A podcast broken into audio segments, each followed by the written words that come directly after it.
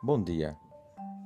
Estamos começando um podcast chamado Sobre a Luz do Espiritismo, onde abordaremos, a princípio, o Evangelho segundo o Espiritismo, de Allan Kardec, com a tradução de J. Herculano Pires, contendo as explicações das máximas morais do Cristo, suas concordâncias com o Espiritismo e sua aplicação às diversas situações da vida.